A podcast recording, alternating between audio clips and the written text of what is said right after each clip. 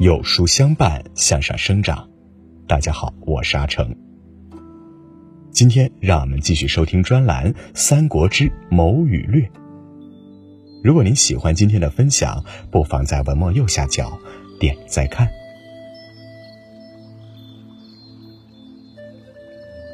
提起刘禅，我们总是会想到扶不起的阿斗、乐不思蜀等词语。而那个被我们认为软弱无能的阿斗，却在极其动乱的时代里平安度过了一生。阿斗其实并不是我们所认知的那般白痴弱智，相反，他是一位识大体、顾大局的睿智君主。真正的阿斗到底是什么样呢？让我们一起来听吧。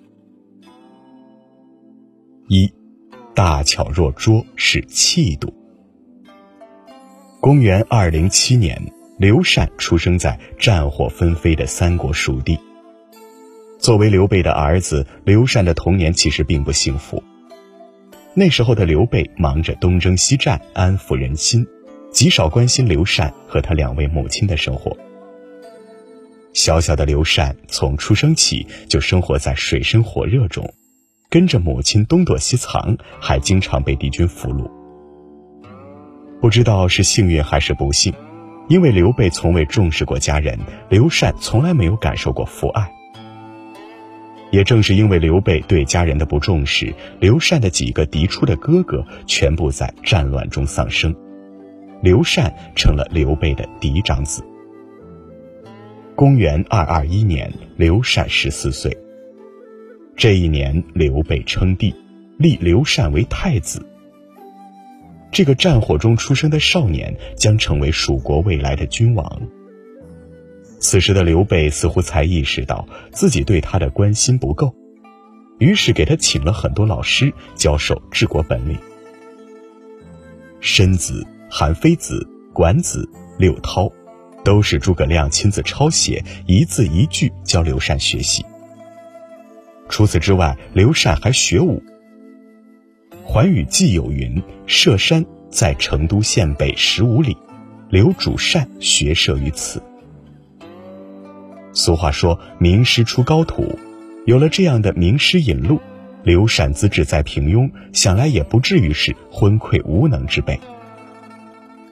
公元二二三年，刘备在永安宫去世，年仅十七岁的刘禅登基，成了蜀国新一任皇帝。十七年历经坎坷，孤独无依，一朝登临帝位。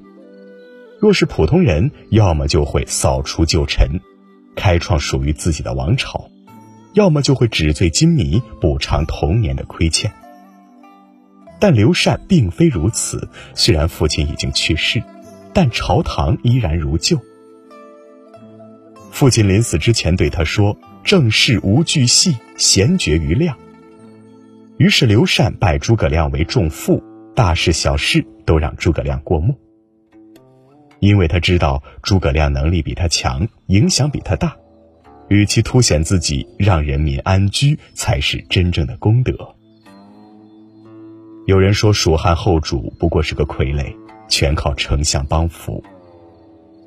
听到这样的话，也许刘禅只会微微一笑。因为他知道什么时候该施展拳脚，什么时候该收敛锋芒。用最好的人做最好的事，以包容万物之心待臣子，以悲天悯人之心爱众生，是格局，也是气度。所以刘禅甘愿居于幕后，成为三国那一抹小小的配色。二。大勇若怯是风度。如果在诸葛亮当丞相时说刘禅无能，我认；但诸葛亮死后，刘禅依旧独撑蜀国三十年，这绝不会仅仅是幸运那么简单。二三四年，诸葛亮病逝在五丈原，那一年刘禅只有二十七岁。蜀汉失去了诸葛亮，就仿若失去了中流砥柱。刘禅需要驾驶着国家的大船，面对前方的激流险滩。外有敌国虎视眈眈，曹魏灭蜀之心，人尽皆知。孙吴联盟之意，貌合神离。内有朝臣明争暗斗，魏延杨仪互不对眼，托孤武臣七零八落。但就是这样一个蜀国，刘禅硬扛了三十年。刘备是刘禅永远不能忽略的光环。刘备在位时，率领五虎将南征北战，开疆拓土。这样的功绩被后世人看在眼里，认为他贤明英勇。但刘禅即位后，却一反之前的北伐计划，反倒是偏居一隅，好像从三国争霸的舞台上谢幕了一样。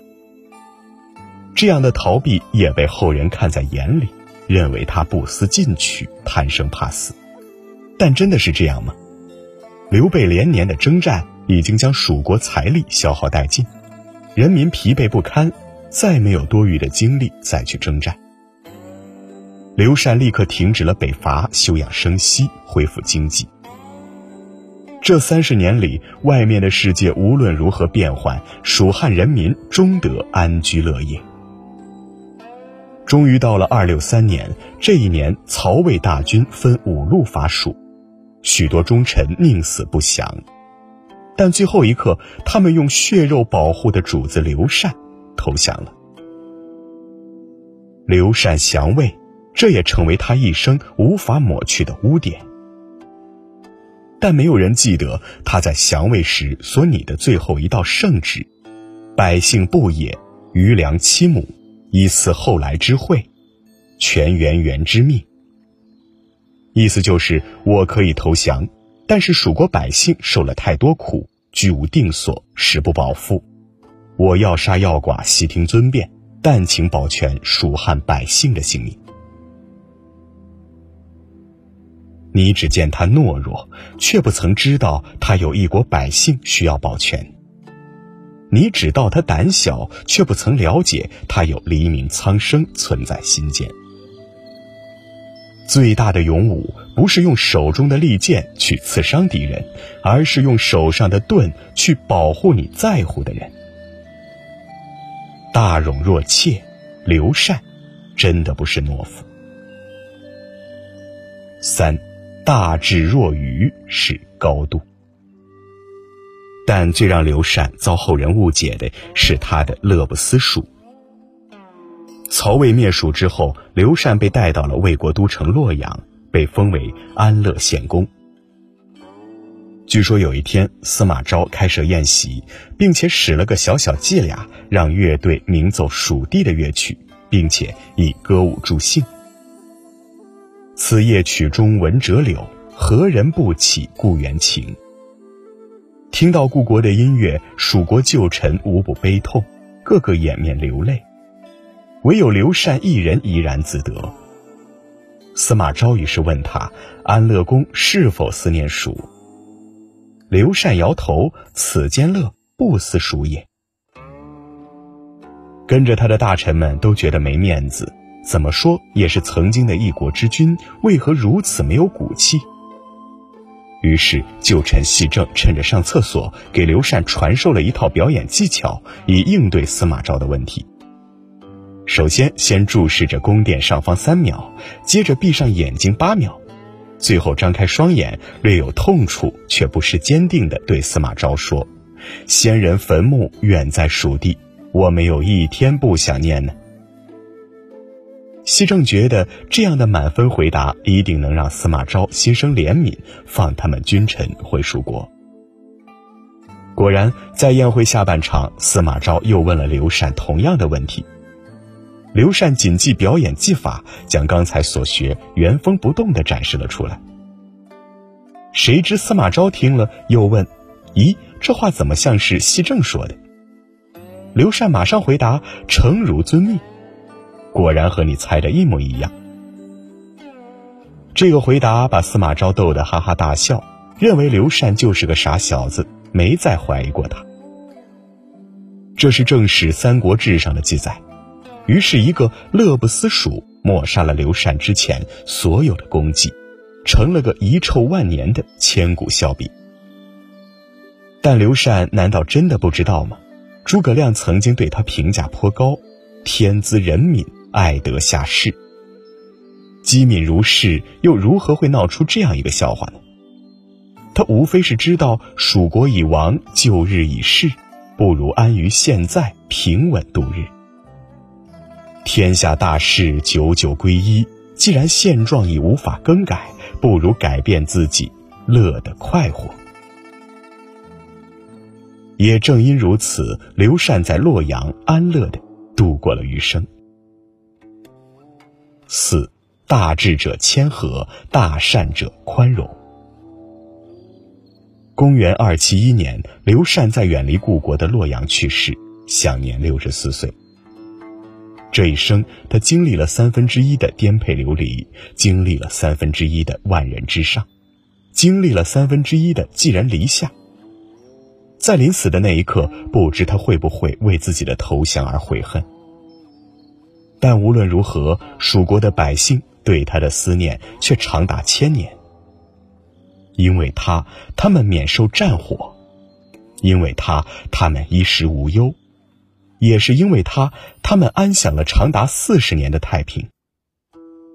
此后的岁月里，西蜀作为粮草丰沛之地，成了众多政权兵戈交锋之所。于是，蜀国的百姓愈发怀念起这位仁君，他们为刘禅建蜀后主庙，自发的为他烧香祭拜。大巧若拙是刘禅善于用人。大勇若怯是刘禅胸怀天下，大智若愚是刘禅安分知足。或许刘禅只是众人之才、守成之主，但他用气度、风度和高度，凭一己之力保全了一国，也让自己安度了一生。好了，今天的分享就是这样了。如果你喜欢这篇专栏，不妨在文末右下角点个再看。《三国之谋与略》系列正在连载中，明天我们一起来欣赏马谡失街亭背后诸葛亮的那些谋略故事。想知道更多三国精彩内幕，每天记得准时来收听哦。在这个碎片化的时代，你有多久没读完一本书了？长按识别文末二维码，免费领取五十二本共读好书，每天有主播读给你听哦。我是阿成，我在山东烟台，向你问好。